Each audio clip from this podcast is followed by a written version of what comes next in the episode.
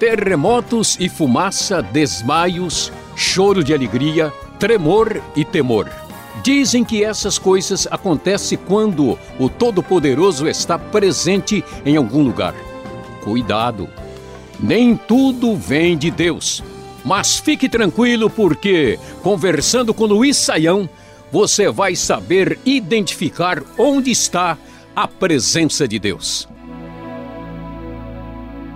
O Tarcísio de Brasília foi em um culto onde alguém disse que havia visto Deus.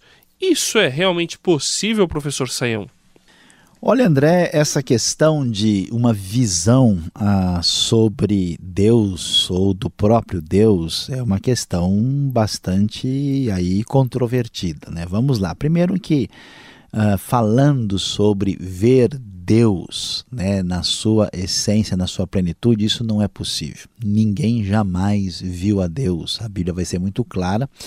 E é interessante que Moisés, né, lá no episódio que aparece em Êxodo capítulo 32, ele pede para ver Deus. E Deus diz: Olha, minha face ninguém verá.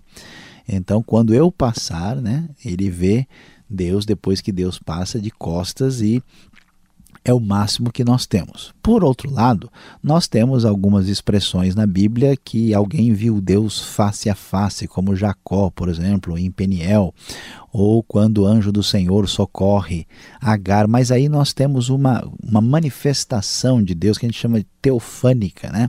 Quando Deus se apresenta na figura do anjo do Senhor, e é diferente de ver Deus na sua própria essência. Agora, falando sobre isso, alguém pode é, ter uma visão que não seja uma visão real, objetiva, concreta, né? Por exemplo, uma imagem que aparece na sua mente.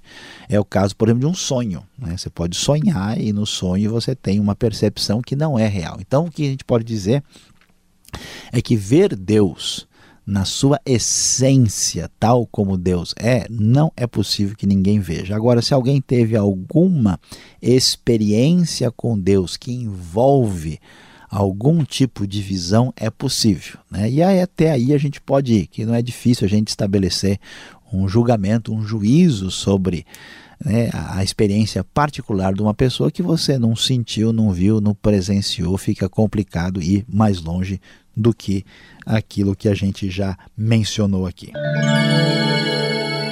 A pergunta agora é da Sheila e chegou por e-mail.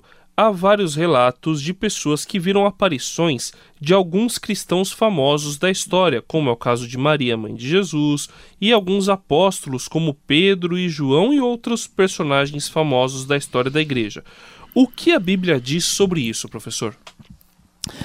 Bom, André, uh, o que, que a gente vai observar na Escritura? Nós temos uh, diversas experiências extraordinárias, que a gente pode chamar de aparição ou de visão, que acontece tanto no Antigo como no Novo Testamento. E o que aparece lá? Geralmente nós temos alguma aparição que vem da parte do próprio Deus, Deus se manifesta de alguma maneira. No Novo Testamento nós vamos ter aí a aparição do próprio Senhor Jesus, como é no caso, por exemplo, do próprio apóstolo Paulo, e nós temos o aparecimento de anjos. Simplesmente são esses casos. A única diferença que nós temos um episódio fora do padrão é o caso da transfiguração quando nós vemos o aparecimento de Moisés e Elias.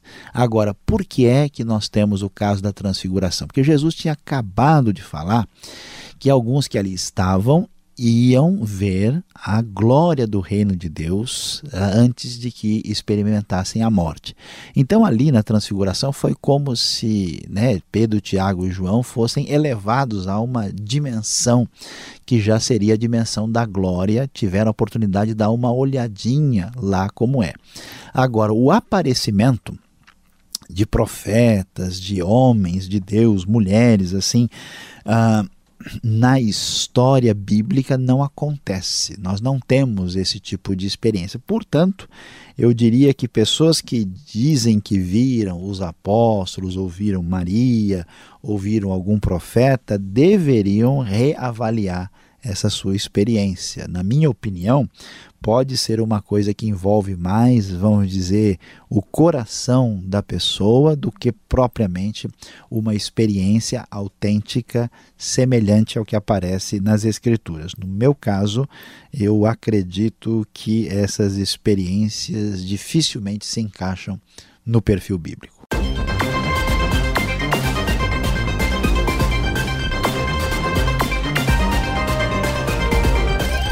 Em 2 Coríntios 11, 14, está escrito que até Satanás pode se disfarçar de anjo de luz. A Aline, do Rio Grande do Norte, pergunta: Isso significa que o diabo pode simular a presença de Deus, professor Saião? Pode sim, André. Exatamente isso. A ideia é, que nós vamos encontrar na figura do opositor da Igreja de Cristo, né, de Satanás, do diabo, é que ele tem várias características negativas. Ele é o acusador, o caluniador, né? ele é o adversário, mas ele é também o enganador. Então, uh, o que acontece? Satanás não vai chegar né, aí para as pessoas, né, assustando com o garfo na mão, furando todo mundo, dizendo: Eu sou o diabo, vim aqui pegar você. Em muitos casos, Satanás vai se apresentar, sim, como se fosse uma espécie de espírito de luz. Ele vai chegar misturando a verdade com a mentira, ele vai, de fato, produzir experiências uh, que são experiências, no mínimo, intensas do ponto de vista da percepção, vamos dizer, sensorial, até extrasensorial que a pessoa tem. Eu já conversei com pessoas, André, que se envolveram em certas práticas e rituais estranhos que depois eles entenderam que aquilo tinha origem em Satanás, no diabo. Mas a primeira vista, quando eles entraram naquele tipo de, vamos dizer, procedimento, eles acreditavam que era alguma coisa que envolvia alguma ação de Deus, alguma luz divina, mas eles descobriram que eles estavam enganados. Portanto, aí nós devemos ter essa convicção e a Aline eh, deve estar segura de que o diabo de fato pode enganar e enganar muito bem. A Teresa do Espírito Santo quer saber o que é opressão espiritual, o que a Bíblia diz sobre isso, professor. Bom, André, o que, que a gente vai uh, descobrir? Uh, olhando para a Bíblia, nós vamos ver que a Bíblia fala claramente da existência de Satanás, fala da existência de espíritos maus, chamados de espíritos impuros ou imundos. Jesus várias vezes né, expulsa esses espíritos. Uh, e nós vemos a ideia de que existe uh, uma espécie de luta espiritual uh, dessas hostes da maldade contra o povo de Deus e a igreja de Cristo. Paulo vai dizer em Efésios 6 que a nossa luta não é contra pessoas, mas contra esses poderes espirituais da maldade. Paulo vai dizer que ele queria a visitar uh, os irmãos em Roma, mas até o presente momento Satanás tinha impedido essa situação. Ele fala que ele tem um espinho na carne, que é um mensageiro de Satanás que acaba, vamos dizer, prejudicando a sua vida. Então, quando nós temos uma pessoa dominada por um espírito mal, ao ponto dessa pessoa perder a sua consciência, mesmo estar, como se diz, possessa ou endemoniada, nós temos um caso que a gente chama de possessão. Mas quando não é esse o caso, a pessoa está sofrendo uma espécie de ataque externo, algum tipo de incômodo que tem origem espiritual, que não tem outra explicação, nós chamamos isso de opressão espiritual. Então, essa realidade existe e ela deve ser tratada com, com oração, com dedicação a Deus, com momento de retiro, de refúgio espiritual em Deus, muitas vezes acompanhada de jejum e de consagração espiritual ao Senhor, que sabe de tudo e que tem o poder de nos libertar das forças do mal.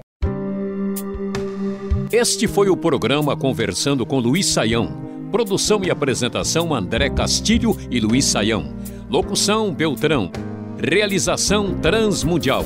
Envie você também suas perguntas para conversando@transmundial.com.br ou escreva para a Caixa Postal 18.113, CEP 04626-970 São Paulo, capital. E até o próximo programa.